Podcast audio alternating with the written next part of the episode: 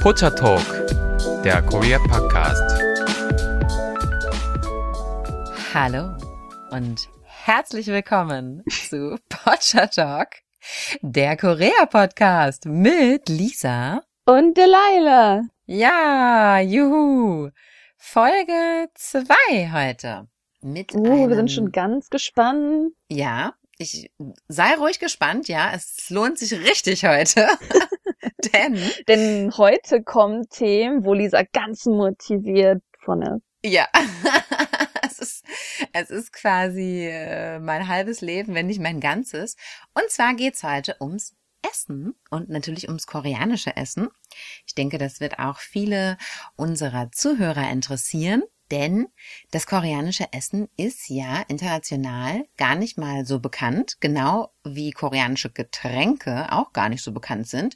Und deshalb ist das auch direkt Folge zwei und drei, weil wir das sehr, sehr wichtig finden. Aber ich muss sagen, in letzter Zeit international gibt's ja Sachen mehr wie Korean Barbecue in Amerika auf jeden Fall oder in den Asian City Parts, wo es dann auch mehr asiatische Restaurants gibt. Also ich denke, dass auf jeden Fall was dabei ist für die Deutschen auch. Das stimmt, das äh, sehe ich auch so. Wobei mir immer wieder auffällt, dass gerade in den eher westlichen Ländern das Angebot doch sehr limitiert ist, ja. Also man findet dann irgendwie immer dieselben Gerichte, also ja, Bibimbap oder Bulgogi oder so, ja, was halt so jeder kennt.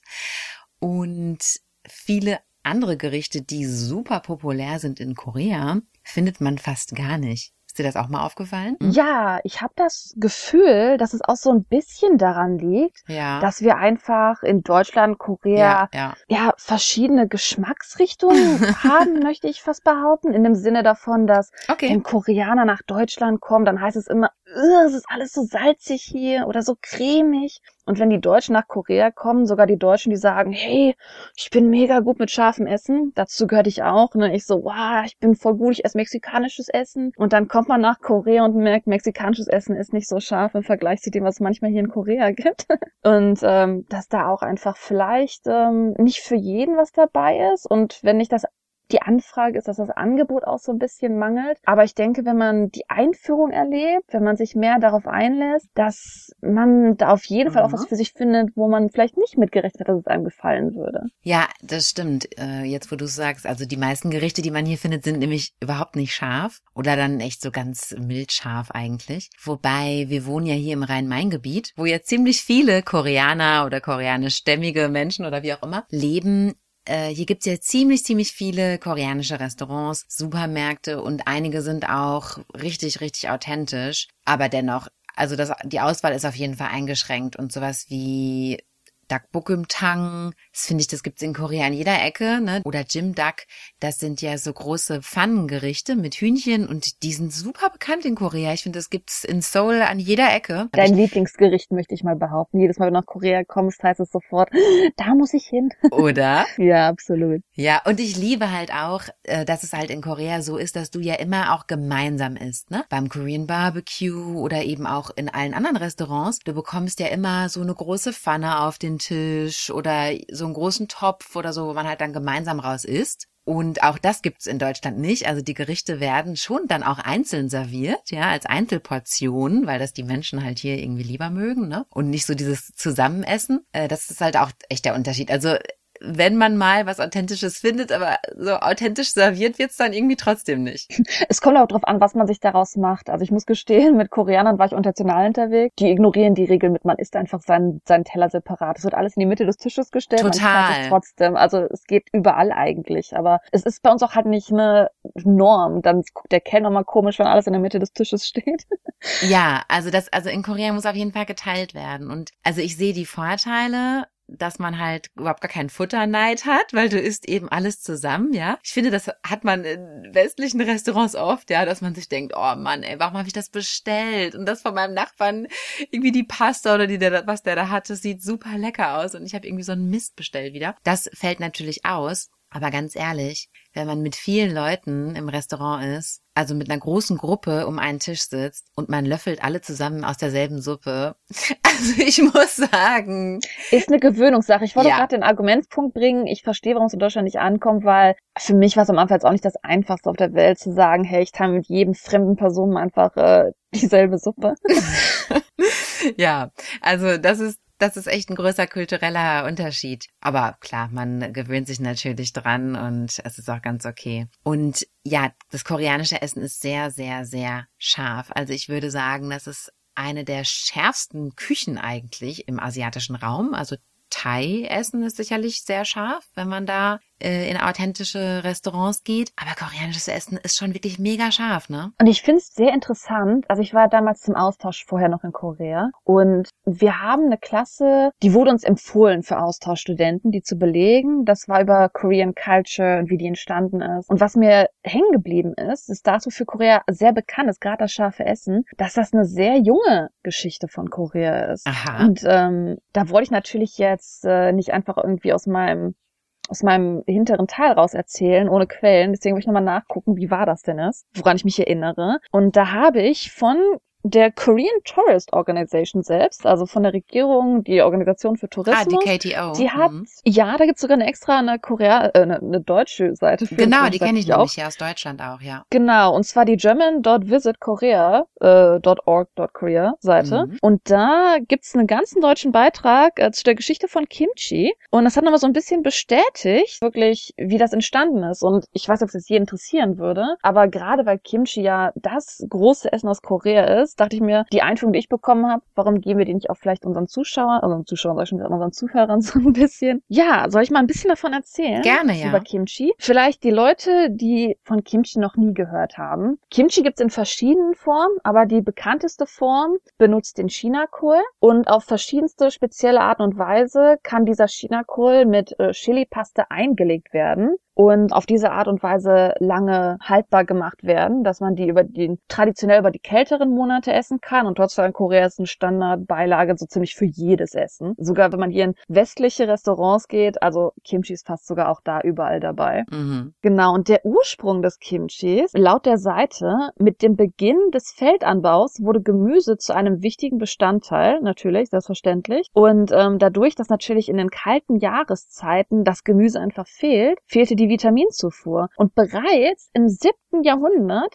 haben die Koreaner angefangen, Gemüse einzulegen. Und alleine Gemüse einzulegen ist in dem Sinne auch schon als Kimchi bekannt, weil Kimchi an sich halt das Einlegen von Gemüse ist. Und darum gibt's halt so viele verschiedene Formen, die du wahrscheinlich auch schon gesehen hast Mhm. mit ähm, Gurken und so gibt es auch, ne? Gurkenkimchi Genau. und mit Rettich und so.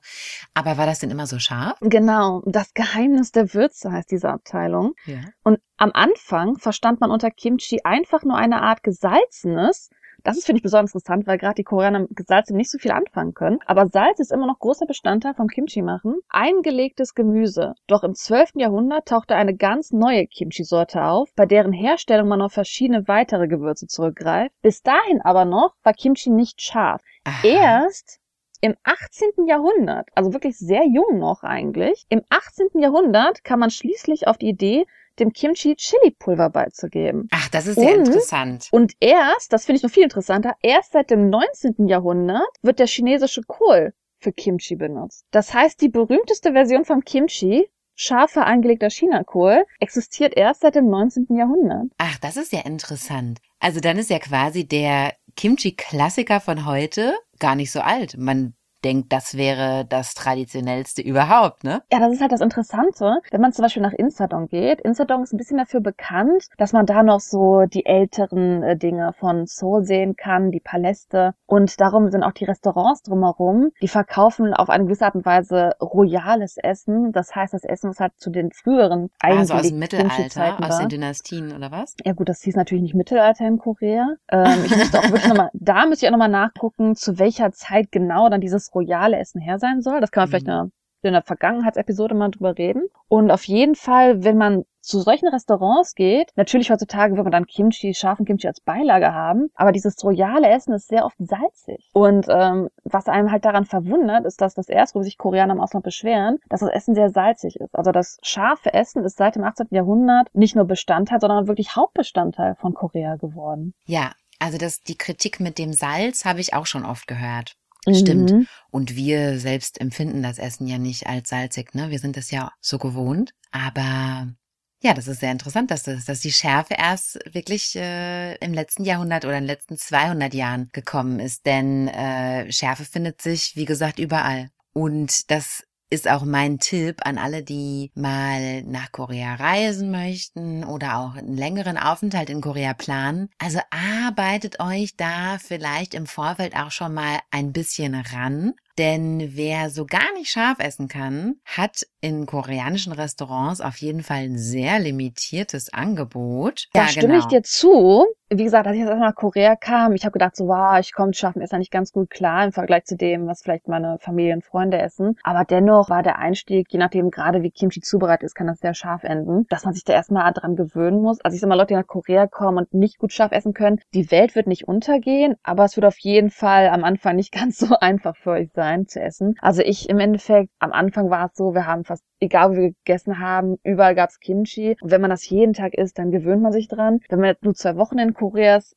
wird's wie gesagt was schwieriger, aber wer vielleicht jetzt ein halbes Jahr in Korea ist, ich denke, der wird sich da reinarbeiten können, sich an die Schärfe zu gewöhnen. Ja, das denke ich auch. Es ist auf jeden Fall eine Frage der Gewöhnung. Also man kann es sich wirklich antrainieren, die Toleranz dafür. Absolut. Wobei ich sagen muss, dass ich auch einmal eine richtig, richtig schlimme Erfahrung gemacht habe. Oha, oha, okay. Ja, da war ich in Gangnam abends unterwegs und es ist ja in Korea immer so, wer in eine Bar geht, es sei denn, man geht jetzt in eine total westliche Bar, von der es aber ungefähr äh, zehn Stück in ganz Seoul gibt.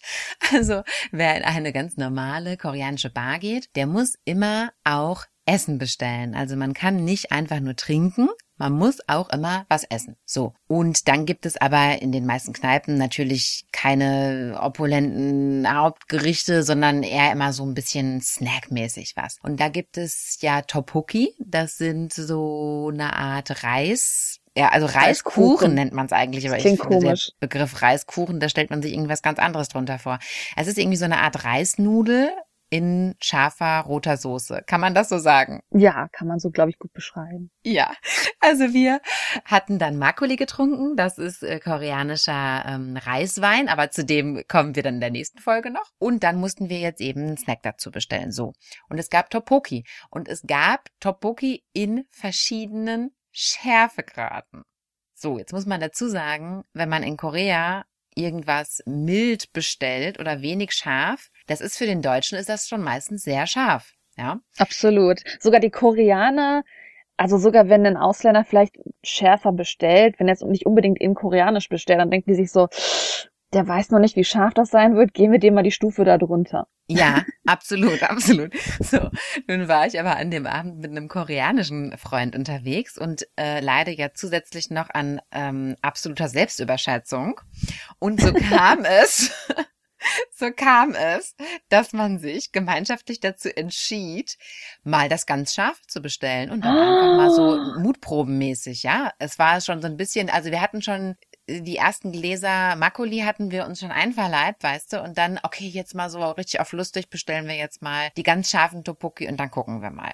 Jetzt wollte ich ja auch mithalten können und ja, habe dann echt ein paar gegessen. Also tatsächlich hat meine koreanische Begleitung dann schon irgendwann aufgegeben und gesagt, boah, es ist ihm echt zu scharf. Und ich habe aber dann, nee, ach, so eins oder so kann ich noch. Okay, lange Rede, kurzer Sinn. Ich hatte also bestimmt fünf Tage lang Oh nein, kommt jetzt was, was die Zuhörer nicht hören wollen? Ich werde keine Details erwähnen. Aber ich kann euch so viel sagen. Ich hatte fünf Tage lang eine übelste Magenschleimhautentzündung, ja, mit allen, mit allem Zubehör, weil das war einfach irgendwie eine chemische Schärfe oder so, die, also, ja, ich weiß nicht, das schüttet man wahrscheinlich sonst nur in Putzmittel rein oder sowas, ja. Also ich kann mir nicht erklären, dass das irgendwer essen kann, ohne derartige Probleme zu bekommen. Also das kann gar nicht sein. Aber ja. da hast du sehr gut angesprochen, dass auch Koreaner unter der Schärfe leiden können. Also man wird auf jeden Fall auch Koreaner treffen, die nicht scharf essen können. Und wenn man sich mit denen befreundet, hat man immer die Möglichkeit, auch die nicht scharfen Seiten Koreas zu entdecken. Und du hast mich gerade an eine Story erinnert. Mein erstes, wie soll ich sagen, in Deutschland, wie gesagt, ne, hat man nicht unbedingt die Möglichkeit, Dokboki zu essen. Und natürlich habe ich gedacht, so, wow, wenn ich jetzt erstmal Korea komme, dann würde ich gerne Dokboki probieren. Und daraufhin hat meine koreanische Freundin ähm, und eine andere koreanische Freundin, wir sind dann zusammen in eine Kette gegangen, also in eine Restaurantkette, die spezifisch Dokboki verkauft. Und ähm, das war so meine erste scharfe Besch mein erstes scharfes Gericht in Korea, was ich dann in Korea genossen habe. Und sie hat mich in eine Restaurantkette gebracht, die dafür berühmt ist, mega scharfe Dokbokis zu haben. Und wir konnten auch keine Schärfe gerade auswählen. Zwischen den zwei koreanischen Freunden, die ich habe, konnte die zweite Koreanerin das überhaupt nicht anpacken. Das war sogar für sie viel zu scharf. Also nur weil man nicht alles vielleicht sich aushalten kann in Korea, das liegt nicht immer nur da an einem selber, sondern es gibt wirklich Ketten, die dafür berühmt sind, super, super scharf zu sein. Und da kommt ja auch dieser ganze Trend her von letzten Zeiten. Es gibt ja diese Spicy Noodle Challenges. Das ist auch in den letzten Jahren aufgetreten, dass Koreaner mal Stimmt. spiciger und spiciger sein wollen. Nicht jeder Koreaner hält da auch mit. Stimmt, stimmt, ja. Ja, und man muss sich auch nicht, also abgesehen von dem Geschmack, muss man auch nicht meinen, die könnten das auch total gut verdauen. Also die haben auch dieselben Probleme wie alle anderen Menschen damit, ja. Gut, Wobei ich aber auch gestehen muss, also Ja. das fand ich nämlich auch interessant. Ähm, da habe ich auch wieder mal, als ich jünger war, aus einer Dokumentation gehört, dass scharfes Essen für viele Sachen sehr hilfreich sein kann. Auf jeden Fall wollte ich da nicht unbedingt von Sachen erzählen, die ich mal flüchtig irgendwie wahrgenommen habe, mir vielleicht eingebildet habe. Und deswegen dachte ich mir, vielleicht finde ich ja was Seriöses darüber, warum scharfes Essen halt gut ist. Und witzigerweise vom Landeszentrum für Ernährung Baden-Württemberg gibt es einen Bericht über scharfes Essen und wie gesund es ist. Und das hat so ein bisschen bestätigt. Auf jeden Fall natürlich, es gibt verschiedene Schärfegrade und äh, es gibt Schärfegrade, wo der Körper natürlich extrem schlecht drauf reagieren kann. Das sind ja diese extrem, wie nennt sich das? Habanero Chilis oder diese zwei Millionen Scoville. Ja. Natürlich darauf reagiert der Körper natürlich sehr, sehr ungesund. Also es gibt Grenzen davon, wie gesund äh, Schärfe für den Menschen ist. Aber an sich muss man sagen, dass scharfes Essen auf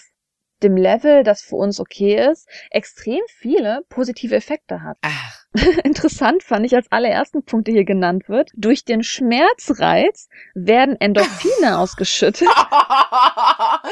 also der das hat schon was mit Punkt. Sadomaso zu tun. Aber das ist Interessante. Durch den Schmerzreiz werden Endorphine ausgeschüttet. Deshalb sagt man Chili und andere scharfe Gewürze, dass sie glücklich machen. Das heißt, dass Schmerzreize einen glücklich macht. Also als Schmerzen würde ich das jetzt nicht definieren, was man da fühlt, wenn man Schärfe isst. Ja doch, die Zunge empfindet Schmerz. Also Schärfe ist ja Hm. Schmerzempfinden. Möglicherweise. Aber ich finde es interessant, dass Schmerzempfinden halt Endorphine ausschüttet. Da habe ich vielleicht in Biologie nicht so gut aufgepasst. kneif Und dich, dann doch, als- kneif dich doch mal öfters in den Arm. Punkt, als zweiter Punkt, gleichzeitig führt es zu Hitzewallungen und Schweißbildung. Und das ist ein positiver Punkt, weil es halt in Ländern, gerade wo man schärfer ist, sprich Mexiko, Indien, wo es heißer ist, dass es dazu führt, dass man äh, Kühlung hervorruft durch den eigenen Körper. Also ich würde das jetzt nicht unbedingt als positiven Punkt nehmen, aber es kann natürlich medizinisch Ja, aber interessant, weil in vielen heißen Ländern isst man oft scharfes Essen, in Indien ja auch. Ja gut, ich hatte halt damals gehört, dass scharfes Essen dazu hilft, Essen auf eine gewisse Art und Weise länger frisch zu halten, beziehungsweise scharfes Essen bekämpft Bakterien. Und das ist hier erst der dritte Punkt. Die antibakterielle Wirkung von scharfem Essen hat einen weiteren positiven Effekt für die Aufbewahrung von Speisen und Warmländern. Die Entwicklung von Mikroorganismen wird nämlich gehemmt. Das heißt, es ist auf jeden Fall ein Punkt, der bestätigt wird. Ich hätte ihn als ersten Punkt genannt, der positiv ist. Aber anscheinend ist es äh, erst nach Schweißbildung und Glücklichsein der dritte Punkt, der wichtig ist für scharfes Essen. Aber ich denke, dass es auf jeden Fall auch ein guter Punkt ist. Also das habe ich ja damals gehört, dass scharfes Essen hilft gegen Mikroorganismen, Bakterien und es deswegen an sich eigentlich ein Essen ist, wo es hilfreich ist, wenn man sich daran gewöhnt, sowas erst öfter zu essen. Ach, das ist ja auch interessant. Also mein Mann sagt immer, dass scharfes Essen den Stress abbaut. Und mit dieser Assoziation habe ich mich mittlerweile auch angefreundet, denn ja, irgendwie auf eine Art und Weise baut es den tatsächlich den Stress ab. Das was mit den Schmerzen und den Endorphinen zu tun hat. Ich weiß es Habe nicht. ich auch gerade gedacht, die Endorphine. Vielleicht ist es ja doch der erste Punkt, weswegen scharfes Essen gut für uns ist. Möglicherweise, ja. Und einem wird warm, also im Winter esse ich total gerne so scharfe koreanische Eintöpfe oder naja, was mein Mann ja alles so zaubert. Ähm, ja, das ist irgendwie ist das äh, auf eine Art und Weise entspannt. Ach, interessant. Ich habe das noch nie so beleuchtet. Zwei weitere Punkte. Es gibt noch zwei weitere Punkte. Also zum ersten Punkt natürlich mit den, zum ersten schon, zum dritten Punkt mit den Mikroorganismen natürlich, dass dadurch die Verdauung natürlich ein bisschen angekurbelt wird. Aber als weitere Punkte wird dadurch auch der Speichelfluss angeregt. Das soll für die Zahngesundheit gut sein. Das habe ich auch noch nie gehört. Und, habe ich auch gerade gedacht, und die gefäßweiternde Wirkung äh, führt zu einer verbesserten Durchblutung. Gefäß erweitern. Gefäßerweiternde Wirkung. Also es Ja, wird nicht darauf genau okay. eingegangen. Ich nehme es mal an, weil es das Landeszentrum von der Regierung ist, dass da irgendwas an Wahrheit auch dabei ist. Aber auf jeden Fall äh, hat es eine gefäßerweiternde Wirkung, das zu einer verbesserten Durchblutung führt, unter anderem der Schleimhäute, wodurch auch das Geschmacksempfinden sensibilisiert wird. Aber an sich eine verbesserte Durchblutung, also immer scharfes Essen, soll ja bei gewissen, ja, Blutleveln eigentlich auch ganz gut sein. Mhm. Waren das jetzt alle Punkte? Das waren alle Punkte. Ah, ja. Man soll Arzt, also es gibt noch Warnungen. Natürlich muss man maßvoll sein bei einer in- empfindlichen Magen. Ne? Wissen wir, glaube ich, alle warum. Aber ja, es gibt halt Level für jeden Menschen und sich dran zu gewöhnen, öfter scharf zu essen, ist auf jeden Fall hat gesundheitliche Vorzüge. Ach, das finde ich interessant. Naja, der Körper sagt einem ja schon selber, welches Schärfelevel okay ist und welches nicht. Also ich denke, das schmeckt einem dann irgendwann auch nicht mehr. Mm. Aber man muss sich halt wirklich dran gewöhnen. Wie gesagt, wir haben erwähnt, es gibt viel Essen, das nicht scharf ist in Korea, aber sogar Essen, wir sind auch halt, muss man sagen, wir waren schon jetzt ne, länger hier in Korea und Essen, das für uns gar nicht mehr scharf wirkt, Mhm. wenn man dann einen neuen Europäer trifft, der auf einmal sagt, so, boah, ist das scharf. Also man trifft hier auf jeden Fall sehr, sehr viel Essensvariationen an, die doch eher schon bei Schärfegraden beginnen. Auf jeden Fall. Und ja, wer nicht enden, darin enden möchte, dass er ständig in westliche Restaurants geht, der sollte sich auf jeden Fall ein bisschen Schärfetoleranz antrainieren. Ja, die westlichen Restaurants in Korea, also da rate ich wirklich von ab. Persönlich, ich meine, gut, ich liebe koreanisches Essen und es würde mir auch nicht unbedingt einfallen, jetzt allzu oft irgendwas anderes zu essen, wenn ich denn schon mal die Chance habe und diese ganzen Variationen da äh, tagtäglich essen kann. Aber das westliche Essen finde ich im Vergleich auch echt teuer. Und gerade bei so Sachen wie Pizza, was ja hier in Deutschland ungefähr so der günstigste Snack überhaupt ist. Also Pizza Margarita kostet ja hier, ich weiß nicht, gut. Mittlerweile ist es auch ein bisschen teurer geworden als zu meinen Schulzeiten. Aber ich glaube, so eine Pizza Margarita bekommt man immer noch für 6 Euro. Und die kostet in Korea 20.000 Won oder so, ja. Was ja locker mal 17 Euro sind. Also das finde ich teilweise schon ziemlich hot und dafür auch gar nicht mal so lecker. Das ist aber auch der internationale Wert natürlich so ein bisschen. Also ich sag mal, koreanisches Essen ist auch in Deutschland teurer, als Auf es jeden in Fall. Korea ist. Und es ist immer so ein bisschen, es hat dieses dieses Luxusmarketing. Ne? Es ist etwas aus einem anderen Land. Und man denkt bei Pizza an so das most basic stuff aus der Welt, aber es ist in Korea, ist westliches Essen halt auf eine gewisse Art und Weise Luxusessen. Also Pasta ist auch extrem überteuert, möchte ich behaupten, hier in Korea. Also als für mich damals war Pasta zu Hause mein Studentenfutter, wenn ich mal ganz günstig essen Mm, wollte. ja. Und ähm, hier zahlt man für einen Teller Pasta locker, ja, auch 20.000 Won. Und ich muss gestehen, so ein bisschen kommt auch daher vielleicht das Essensteilen, dass man sich halt dann den Teller Pasta mit Leuten teilt, anstatt sich selber so einen Teller zu bestellen. Möglicherweise, stimmt. Ja, auch da äh, ist äh, wieder der Vorteil gegeben, wenn man sich das teilt. Ja, das stimmt. Ja, und das westliche Essen ist auch immer sehr koreanisiert, ne? Also das sind Absolut. nicht die Originalrezepte oder okay, vielleicht wenn man in ein Sternerestaurant geht oder so, klar, da wird man sicherlich auch authentisches westliches Essen bekommen. Aber so normalerweise ist es schon sehr koreanisiert, ne? Zum Beispiel bei der Pizza gibt es immer so eine Knoblauchbutter dazu. Das finde ich ja immer geil, weil die Pizza ist ja so schon total fettig und irgendwie kalorienreich. Und die dippt man sich nochmal in so eine süßliche Knoblauchbutter rein, weil das die Leute irgendwie so äh, gut finden, ne? Das äh, sind die so gewohnt. Jetzt gerade, wo du süßlich ansprichst, das erinnert mich einfach daran, dass westliches Essen an sich auch es hat oft eher einen Dessert-Level. Im Sinne davon, dass ich möchte nicht sagen, dass koreanische Pizza süß ist, Doch, aber wenn ich sie doch, vergleiche mit deutscher zu. Pizza, ist sie süß. also Ja, genau. Es liegt vielleicht auch daran, dass auf die Pizza oft meistens Mais noch drauf kommt und Mais hat ja auch so einen süßen Effekt, aber es ist wirklich so, dass im Vergleich nicht nur Pizza in Korea, sondern an sich Gerichte, auch wenn man in deutsche, in Anführungszeichen, Restaurants in Korea geht, dass vieles da einfach eine süßlichere Note hat. Ja, stimme ich zu.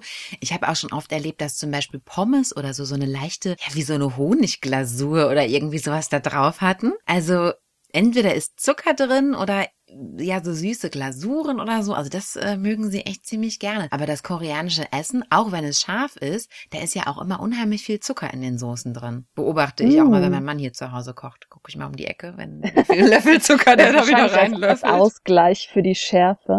Das ist der Ausgleich, ja. So harmonisiert das dann halt, ne? Ja. Mm. Und was halt auch super angesagt ist, anhand der geografischen Lage von Korea, natürlich, ähm, Fisch und Seafood, ja. Also ja, Korea ist ja so eine Art Halbinsel.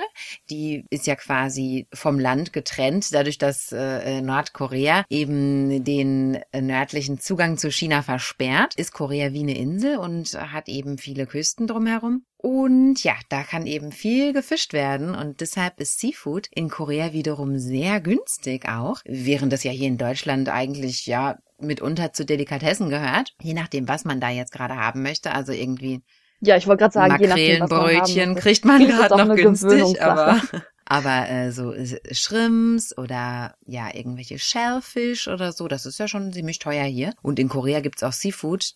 Das habe ich sonst auf der ganzen Welt noch nirgendwo gesehen. Da stimme ich dir zu. Es ist natürlich schade, dass man jetzt keine Bilder zeigen kann, aber es gibt Dinge, die sieht man zum allerersten Mal, wenn man gerade in Korea durch die Straßen nur läuft. Also man erkennt die Seafood-Restaurants sofort daran, dass vor dem Restaurant einfach mal mehrere Aquarien stehen wo, ne, was man sich auswählen kann, was man essen möchte, drinne ist. Und da schwimmen die interessantesten Dinge drin. Ja, soll ich jetzt auch schon zu den Schattenseiten äh, meiner meines Erfahrungsschatzes kommen? Ich muss gestehen, ich habe noch nicht davon gehört. Ich weiß nur, dass es sich um einen Fischmarkt handelt. um einen Fischmarktvorfall. Erzähl. Ach. Ja, es ist auch wieder so eine Geschichte. Als ich noch ganz frisch in Korea war. Natürlich, sowas passiert einem auch nur, wenn man ganz frisch natürlich und auch von nichts eine Ahnung hat, ja. Also. Vorwarnung. Vorwarnung. Also, es begab sich an einem ganz normalen Tag. Ich ahnte noch nichts Böses.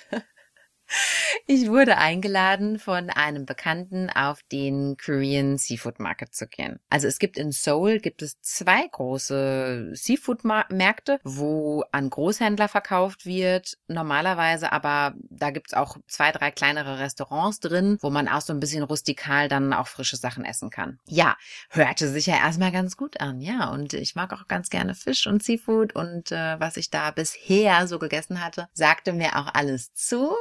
Äh, genau, deshalb bin ich natürlich mitgegangen und habe mich auch gefreut. Die Freude wurde dann schon langsam etwas kleiner und die Verwunderung etwas Als? größer. Ja, weil wir da ankamen und es auch schon erstmal überhaupt nicht so aussah, wie ich das mir so vorgestellt hatte. Weil also in Deutschland auf so einem Fischmarkt, äh, da sind ja so man kann sich das ja so vorstellen, so rechts und links so Berge von Eis und da liegen dann so die Fische drauf, ja. Tot. Ja. Oh, ja. Auf dem koreanischen Seafood Market ist nichts tot. Oder ich sag mal kaum was, ja. Also so einen riesen Thunfisch können mm. sie da jetzt mm. wahrscheinlich nicht ausstellen, aber ähm, das meiste ist doch in Aquarien. Also es sieht erstmal eher aus wie in so einer Zoohandlung, ja. Okay, also die Tiere, die ich da in den Aquarien sah, ähm, hatte ich, wie auch schon vorher gesagt, äh, teilweise auch noch nie gesehen. Ich weiß auch nicht genau, wie ich das beschreiben soll. Ich weiß auch nicht genau, wie die Fachausdrücke da lauten oder beziehungsweise die Namen. Also ich sag mal, das meiste war jetzt eher wie so eine Seegurke. Ja, so eine Seegurke in verschiedenen Farben. Ja, also immer so komische Oberflächen. Irgendwie wie so lebende Würste oder so, ja. Ich weiß nicht, wie ich das erklären mhm. soll, aber du weißt, wovon ich spreche.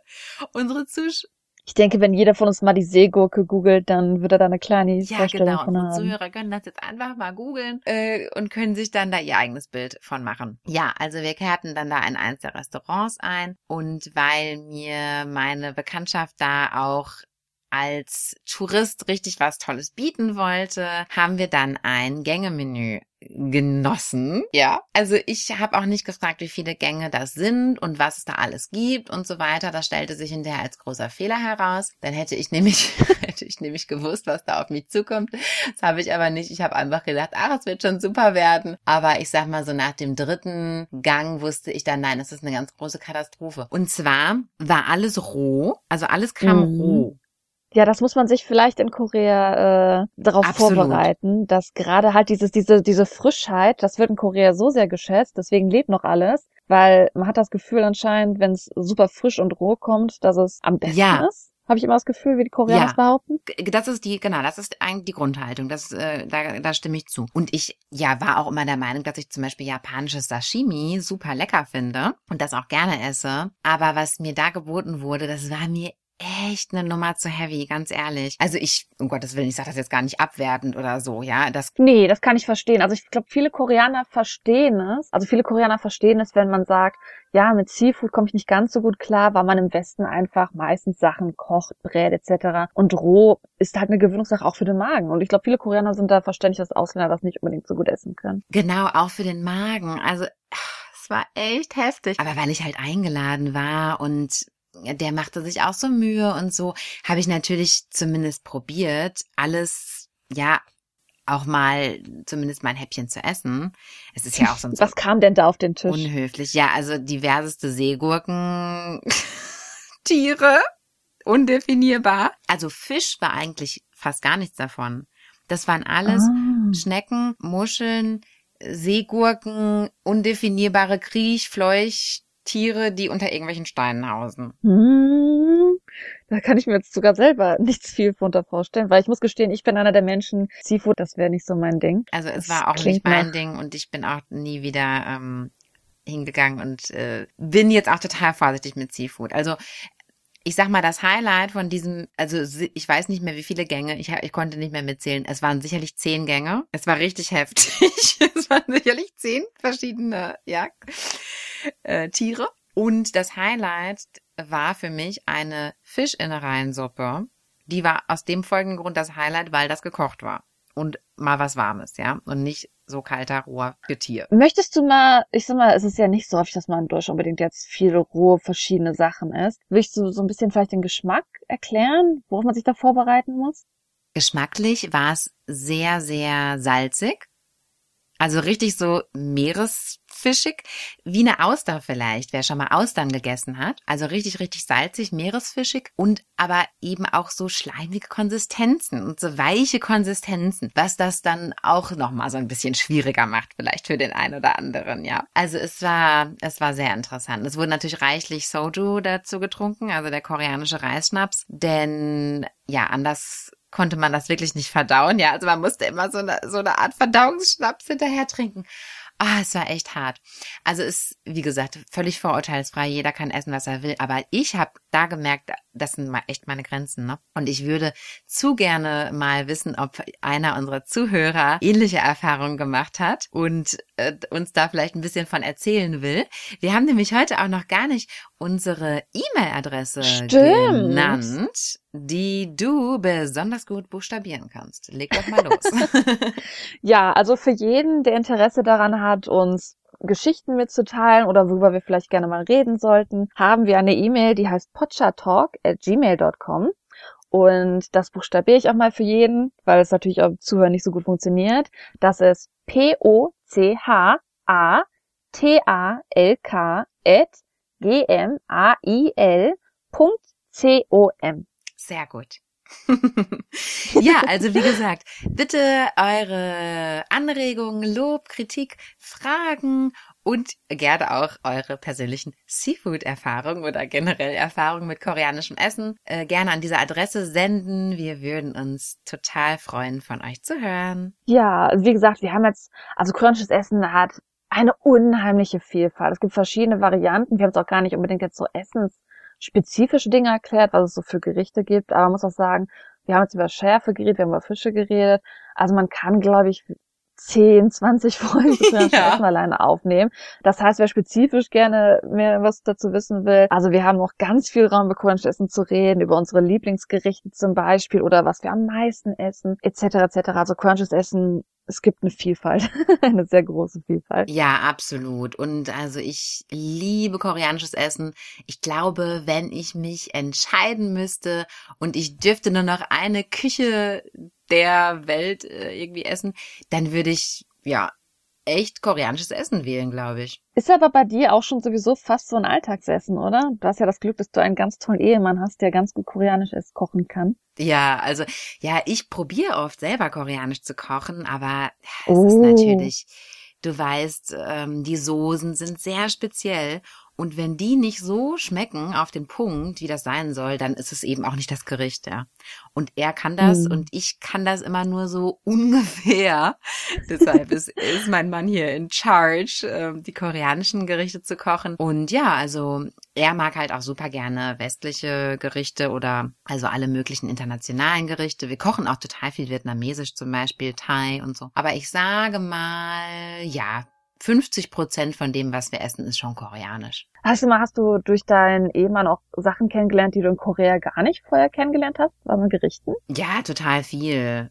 Total viel. Also durch die Beziehung zu ihm habe ich natürlich total viele Gerichte gegessen, die ich sonst selber niemals bestellt hätte, aber generell eben auch durch koreanische Freunde. Also ich empfehle auch jedem, der eine Korea-Reise plant oder sogar ein Leben in Korea. Also macht euch so schnell wie möglich mit Locals vertraut, denn nur dann kann man wirklich die Kultur da ergründen und kann eben auch verschiedene Sachen probieren, ja, die man sonst natürlich niemals probieren würde. Also durch ihn hat sich eigentlich mein mein Geschmack komplett verändert, ja, und meine Ernährung. Hm. Ja gut, es gibt ja diese Standardgerichte. Ich glaube, auch wenn man natürlich mit Korea unterwegs ist, dass natürlich die Standardgerichte, sag ich mal, so ein bisschen zuerst durchgegangen werden. Und sobald man dann so merkt, ne, dass man auf jeden Fall eine Affinität dafür hat, dass die einem auch viel, viel mehr natürlich zeigen noch. Also wirklich, ich sag mal, als ich zuerst nach Korea gegangen bin, man kannte halt diese Standarddinger. Man kannte Jajangmyeon, man kannte Bibimbap.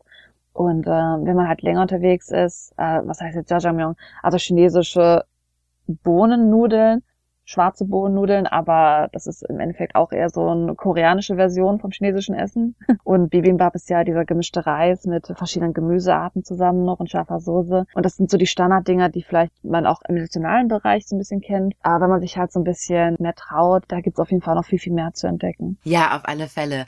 Und es ist in Korea auch so, also im Supermarkt einkaufen zu gehen, ist vergleichsweise teuer. Somit ist es, wenn man in Seoul lebt, in Korea lebt, viel günstiger, regelmäßig eigentlich essen zu gehen, ja, weil die normalen Restaurants, wo es so Hausmannskost gibt, ja, also Bibimbap und so weiter, so ganz, ganz normale, einfache Gerichte, das ist echt super günstig. Also man kann locker für fünf Euro ein Hauptgericht essen. Das kann man im Supermarkt für denselben Preis nicht einkaufen. Und das hat mich in Korea immer extrem verwundert, dass wenn man in den Supermarkt geht, also so als Vergleich einfach mal was Gemüse und Obst angeht, man kann hier literally manchmal einen Apfel, einen Apfel für einen Euro kaufen. Ja, absolut, sage ich auch immer. Das sage ich auch immer. Ein Apfel kostet ein Euro, das ist zu teuer. Und das ist jetzt nicht irgendwie eine Ausnahme, dass der Apfel teuer ist. Also ich sag mal, das günstigste hier sind wahrscheinlich fünf Bananen für drei Euro. Und sogar das ist ja im Vergleich zu Deutschland, glaube ich, noch sehr überteuert. Also was wirklich gesundes Essen angeht, nicht nur Obst, sondern auch Gemüse, gibt man im Supermarkt hier extrem viel Geld aus. Und mich hat das immer gewundert, dass Restaurants einem da eine Vielfalt an Gemüse bieten können für, für nichts eigentlich. Also wer gesund leben will, der ist besser dran, essen zu gehen, als im Supermarkt versuchen, Gemüse zu kaufen. Ja, absolut. Und ich muss sagen, wenn wir in Korea sind, genieße ich das auch total, weil zu Hause kochen ist zwar schön und gut, aber das macht man ja hier in Deutschland doch in der Hauptsache, weil das Leben hier eben genau andersrum ist. Ne? Im Supermarkt einkaufen zu gehen ist günstig, zu Hause kochen ist günstig, das ist effizienter und essen gehen, das ist eher was für besondere Tage. Und in Korea kann man es sich immer leisten und das finde ich natürlich toll, ja. Ich muss auch nicht ständig spülen und aufräumen und putzen und ja, das Kochen macht eben auch viel Dreck, ne? Ja, und der Vorteil davon ist, wirklich, wenn man ins Restaurant geht, Korea hat diese Eigenschaft, dass wenn man, sag ich mal, eine Sache bestellt, sind wir mal Standard beim Bibimbap, dass man oft noch Sachen dazugestellt bekommt, sag ich mal, eingelegten Rettich, Kimchi, eingelegtes Gemüse. Also man bestellt eine Sache und kriegt fünf also ich sag mal, variierend fünf oder sogar zehn weitere ganz kleine Dishes noch dazu, die man sogar nachfüllen lassen kann. Das heißt, wer Mangel an Vitaminen, wer Mangel an Gemüsen hat, der geht für fünf Euro sich ein Bibimbap holen und kriegt dann Unlimited Refill, je nach dem Restaurant, noch die ganzen Gemüsebeilagen dazu. Ja, stimmt. Äh, Banchan heißen die kleinen Beilagen, ne? Kimchi ist zum Beispiel auch ein Banchan. Und das finde ich unheimlich toll. Also erstmal, weil man immer so viele unterschiedliche Geschmäcker bekommen kann sozusagen, ja, nicht nur das eine Gericht. Und wie du schon sagst, meistens kann man das sogar kostenlos nachfüllen lassen. Ne? Wie machen die das eigentlich? Also das ist schon ziemlich toll. Die müssen irgendwie ganz große Deals haben, die Restaurants, weil wirklich, wenn man es vergleicht mit Selbsteinkaufen gehen, das hat mich immer verwundert, wie, was zumindest Gemüse angeht, was man da für einen besseren Deal hat, wenn man essen geht. Was man natürlich auch sagen muss, also wie gesagt, westliches Essen natürlich nur eine eigene Luxusnummer, das ist natürlich ein bisschen anders, aber bei koreanischem Essen ist es halt wirklich oft so, dass man viel, viel günstiger weg kommt, wenn man ins Restaurant geht. Ja, das stimmt.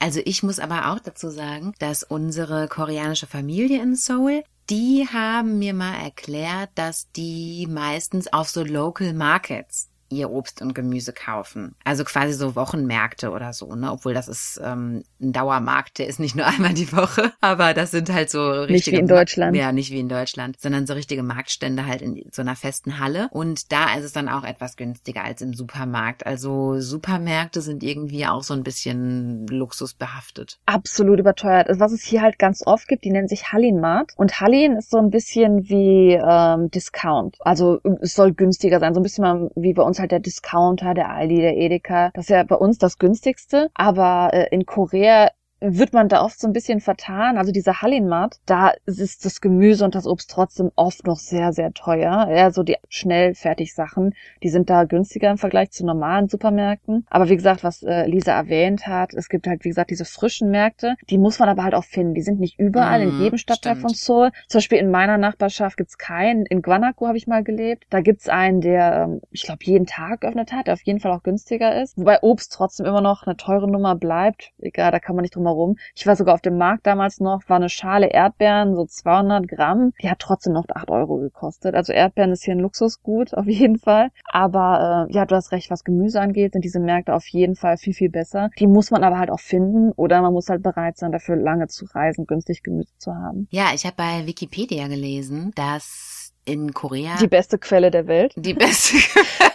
Dann kann es ja nur stimmen. Also dann kann es nur richtig sein. Ähm, also in äh, Korea wird zwar auch Obst und Gemüse angebaut, allerdings zu 80 Prozent wird nur Reis angebaut und das ist A gar nicht so unglaublich effektiv, weil das der Reis muss unheimlich künstlich bewässert werden. Und deswegen ist Reis auch tatsächlich gar nicht so günstig in Korea. Man wundert sich. Reis in Deutschland, gut, ist natürlich verschiedener Reis. Man hat ja hier in Korea diesen pappigen Reis, den man sehr gut mit Stäbchen essen kann. Wir haben ja in Deutschland eher so Basmati-Reis. Aber im Vergleich ist Reis hier in Korea teurer als Reis in Deutschland. Ja, aber da habe ich jetzt den super Tipp. Achtung, Zuhörer aufgepasst. Zuhörer Öhrchen gespitzt. Ich habe wirklich jetzt einen guten Tipp. Und zwar ist es hier in Deutschland so, dass wenn man ja koreanischen oder auch japanischen Reis kaufen möchte, findet man im Supermarkt meistens nur sehr teure Alternativen. Nicht sehr teuer, also da kostet dann vielleicht 500 Gramm, kosten dann vielleicht zwei Euro. Derselbe Reis wird in Deutschland als Milchreis verkauft und da, ja, und da kosten nämlich 500 Gramm meistens nur 60 oder 70 Cent oder vielleicht gibt's das auch mal für 50 Cent. Und das ist derselbe Reis. Und zwar ist ja der Clou beim koreanischen Reis der, dass das ein Rundkornreis ist, wohingegen ich Basmati-Reis und Jasmin-Reis und was es da nicht alles gibt. Das sind ja Langkorn-Reisarten. Aber der koreanische und auch der japanische Reis, das sind Rundkorn-Reisarten. Und das ist genau äquivalent mit dem deutschen Milchreis. Also man kann einfach den Milchreis kaufen und dann kocht man den aber natürlich logischerweise nicht mit Milch, haha, schlau, sondern mit Wasser. Man muss den zwei oder dreimal mit Wasser ab abwaschen, ja, damit die Stärke ein bisschen rauskommt. Und dann kann man den ganz normal mit Wasser kochen, natürlich am besten in einem Reiskocher, aber auch am Topf möglich. Und dann hat man ganz normalen Sushi-Reis beziehungsweise koreanischen Reis. Und dann kostet es aber, ich sag mal, nur noch 30 Prozent von dem Preis, der da für den Sushi-Reis beanschlagt wird. Mm, das So. ist ja ein toller Tipp, um sich Ja. zu Hause selber. Hausfrauentipps. Hausfrauentipps werden hier auch noch ausgetauscht. Yay. Äh, ich habe gehört, Obst wird in Korea nur auf Jeju-do, Jeju-do, Jeju Jeju-do. Island produziert. Ja. Also deshalb ist das Obst, glaube ich, so teuer. Es wird echt äh, in der Hauptsache importiert. Also es gibt nur kleine Anbaugebiete auf Jeju-do. Hm, Das habe ich auch nicht unbedingt gehört. Aber gut, man muss auch bedenken, Korea ist ein kein Ich flaches hab's von Land. Wikipedia, da muss es stimmen. Ähm, Korea ist kein flaches Land. Also wer Korea vielleicht mal sich irgendwie bei bei der 3D Google Map sich angucken will, man hat extrem viele Berge in der Mitte, man hat sehr wenig bewohnbare Fläche und dadurch hat man einfach auch natürlich nicht die Fläche wie in Deutschland, wo er wirklich sehr viel flach ist, sowas anzubauen. Stimmt, das, damit hängt es auch zusammen. Ja, auf alle Fälle. Obwohl, wenn man so ein bisschen rausfährt aus Seoul, finde ich, sieht man schon ziemlich viele Felder auch und Freiflächen. Aber ja, die werden echt in der Hauptsache dann im Reisanbau dienen. Hm, Ja gut, im Vergleich. Also wenn man jetzt sagen möchte, man sieht viele, dass man, wenn man natürlich auch die Straßen da vorbeifährt, wo natürlich auch diese Dörfer sind, aber im Vergleich hat man, was die ganzen Berge angeht, nicht sehr viel bewohnbare Fläche. Ja, also das man, stimmt. wenn man in Korea mal guckt, wie viele große Städte es gibt, die sind alle meistens in den Tälern zwischen den Bergen. Ja, das stimmt. Und Korea ist ja auch nicht groß. Das darf man ja auch nicht vergessen.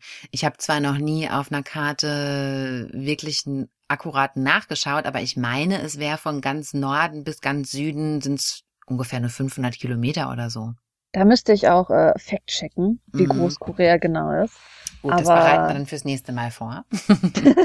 Genau, ich glaube, wir haben jetzt schon sehr, sehr viel geredet. Ja, aber ich muss noch ganz kurz einwerfen, wir sind jetzt ja gar nicht auf das Thema Desserts eingegangen, aber auch da äh, werden wir auf jeden Fall nochmal einen eigenen Podcast ähm, zu dem Thema machen, denn Desserts und Cafés hat auch einen ganz, ganz eigenen Stellenwert in Korea, eine- eine ganz, ganz eigene Kultur und genau das müssen wir dann auf jeden Fall auch nochmal gesondert angehen. Ja. Ja, und wir haben jetzt gerade natürlich sehr allgemein über Essens geredet, also scharfes Essen, allgemein Fischessen, äh, Fischessen, Seafood. ähm, und da werden wir auf jeden Fall, auch wenn Interesse besteht, viel mehr in Details gehen können, was es genau an Küche zu erwarten gibt oder vielleicht sogar Rezepte, wenn wir Interesse haben. Vielleicht kann dein Ehemann ja ein paar coole Rezepte teilen, die man in Deutschland nachstellen kann. Stimmt, auch keine schlechte Idee. Also schreibt uns da gerne E-Mails mit allem, was euch genauer interessiert und dann können wir da in den nächsten Folgen drauf eingehen. Ja, Und noch einmal, warum nicht? Die E-Mail potchatalk at gmail.com. Das ist P-O-C-H-A-T-A-L-K at G-M-A-I-L.com. Wir wunderbar. freuen uns. ja, ich bedanke mich für die heutige Folge und dann hören wir uns beim nächsten Mal. Genau, wir freuen uns. Habt alle noch einen schönen Tag, Abend, Morgen, wann immer ihr hier reinschaltet und wir, wir danken für eure Zeit. Genau. Alles Gute, ihr alle. Tschüss.